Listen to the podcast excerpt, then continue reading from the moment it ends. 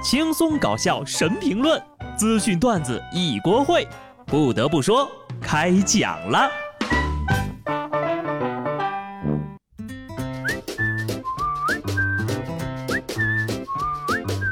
Hello，听众朋友们，大家好，这里是有趣的。不得不说，我是机智的小布。人生啊，就跟在跑步机上似的，我明明已经累得要吐血了，可是，在别人的眼里，我还是在原地踏步。本来呢，人生就已经很艰难了，没想到我简单的快乐，它还要涨价了。万年不涨价的可口可乐系列饮料要涨价了。这个可口可乐的 CEO 表示呀，该公司的饮料即将涨价，以应对大宗商品价格上涨。虽然说能够提高公司的利润率，但是势必也会影响到消费者。目前呢，可口可乐还没有透露哪些产品会涨价。涨价了，太好了！赶紧涨啊！给我一个远离可乐的理由。不过呢，话又说回来，记忆中的瓶装可乐是两块五一瓶，这么多年过去了，零售价格呢依然在两块五到三块之间。可以说啊，在当下五六块的饮料界，那也是算良心的了。不得不说，可乐已经是很多人能够得到的最廉价的快乐了。想要快乐呢是人之常情，但是把自己的快乐建立在别人的痛苦上就不对了。江苏徐州一婚礼现场闹新郎的时候呢，好友将粗大的铁链子锁在了新郎的脖子上，新郎马上要给客人敬酒了，亲友这才发现玩闹的时候呀把钥匙给弄丢了，大家只好找来了切割机，几人合力才把这个铁链给切开。搞成这样，尴尬了吧？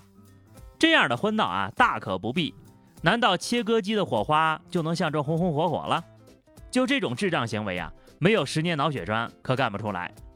适当又不失分寸的搞点小花样，那才叫乐趣。婚闹的新闻呢，我们已经看了不少了。还好我结婚早，也没有交过这样的损友。说到损，下面这位啊，山上的笋都让你夺完了。去年六月份，浙江嘉兴的徐某陪女朋友小婷在医院做手术。术后呢，小婷在家里休养。休养期间呢，徐某假扮医生加了小婷的好友，谎称远程问诊，要她一些手术部位的照片和视频，看一下术后的恢复情况。小婷呢就信以为真了，把照片发过去。过了没几天呢，一位自称李医生的人又加了小婷的微信。他说之前那位医生呢，把小婷的隐私照片发到了网上，已经被抓。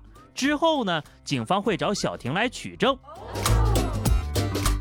不多久啊，这个一位叫叶警官的又加了小婷的微信。他说呢，坏医生一旦被起诉，小婷就能得到一笔赔偿金。不过呢，建议小婷找个律师咨询一下。巧了，这李医生的老公呀就是律师。在李医生的介绍之下呀，小婷又认识了方律师。方律师说，小婷能够得到七百多万的赔偿。这小婷就心动了呀。接下来呢，小婷就开始委托方律师打官司。在这之后啊，小婷的微信里先后加过了派出所所长、公安局局长、检察院检察官、法院审判庭庭长。为了打官司，他给这些各式各样的人先后转账四十多万，存款花的是一干二净，网贷都借了个遍。可是官司还没有打完呢。小婷的频频借钱引起了家人的怀疑，随后呢，家人带着小婷去报了警，警方很快就锁定了犯罪嫌疑人。居然就是小婷的男朋友徐某，这徐某就说了，我们俩开销挺大的，做完手术他在家休养，问我要生活费，我当时刚辞了工作，也实在没钱，就想出来骗他的钱来养他。于是这个徐某就心生一计，他一个人先后饰演了十一个角色，故事里的所有医生、警察、律师等等等等，其实都是他自己。自导自演了一场隐私被泄案，骗了女朋友四十多万用来养女朋友。哎呀，厉害了呀！哈哈，竟然可以一个人演完一整部电影，你简直是不可多得的表演奇才呀！演技这么好又这么闲得慌，横店门口蹲一蹲，指不定就火了呀！这不仅是演技大师，更是割羊毛专家。俗话说得好啊，善恶到头终有报啊！你只要是办了坏事儿什么神仙都保不了你。茂名高州啊，在逃人员杨某明被警方抓获。据了解呢，这货在犯了法之后呀，整天的东躲西藏，心神不宁，就想去寺庙呢拜一拜神仙，求个平安。结果刚拜完神，就被警方当场抓获。拜的神多，自有神庇佑，很灵验呐，直接就心安了呀，再也不用担惊受怕、风餐露宿、东躲西藏了。对平安也有好处呀，你在里面肯定平安呐。神仙呢，这是给你指了一条明路。出狱了之后呀，记得来还愿哦。天道轮回，做了坏事呀，总归是要被惩罚的。宁夏银川，杨某和出租车司机一起来到派出所，杨某呢就点名要见这个派出所的所长，要求派出所替他支付二十块钱的打车费。民警询问得知呢，这人呢拿不出二十块钱的打车费，也联系不到朋友帮忙。司机在原地等了一个多小时之后呀，这杨某就要求司机拉他到派出所求助帮助啊。这个民警在盘查的时候呢，竟然意外发现杨某就是被网上追逃的盗窃嫌疑人，省事儿了呀！嫌疑人怎么还自己登门拜访的呢？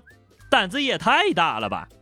以前呢是慌不择路误入派出所，现在呢都敢坦坦荡荡跑到派出所来要钱了，别人还不行。指名点姓要这个派出所所长掏钱，看来呀，这个嫌疑人的头脑是很清晰的，知道有困难要找警察。司机呢，估计也是一脸的迷惑，怎么二十块钱就能帮警察抓到一个嫌犯呢？正所谓你帮我出车费啊，我帮你冲业绩，好人有好报呀。你们以为这是逃犯蠢到自投罗网吗？并不是，他这是想逃单呢。顺带呀，名正言顺的吃免费的牢饭。不得不说，咱们的警察叔叔的办事效率还是非常高的啊。四川内江一个乘客因为着急送父亲去医院，与出租车司机发生了纠纷。两个人在派出所调解的过程当中呀，民警就发现他们俩都是退伍军人，便笑称：“既然都是部队出来的，就按部队的规矩办吧。”年长的乘客在部队的时候是班长，主动道歉，自罚了一百个俯卧撑。司机当场就给点了个赞，最终呀，二人互相敬礼，握手言和，哈，一团和气的离开了。据说呀，当时这司机师傅还提议说要围着城跑五公里来着，那下次是不是就是得把辖区所有的厕所扫一次呀？虽然退伍了很多年，但是军人的风骨依然健在，我真的是十分羡慕退伍军人的体能哈。如果是我，你让我做一百个俯卧撑，我还是多给你赔点钱吧。做完呢，命都少了半条啊！最后呢，跟大家聊一个，就是上期节目提到的螺蛳粉寻亲的后续啊，那居然是一个假新闻哈。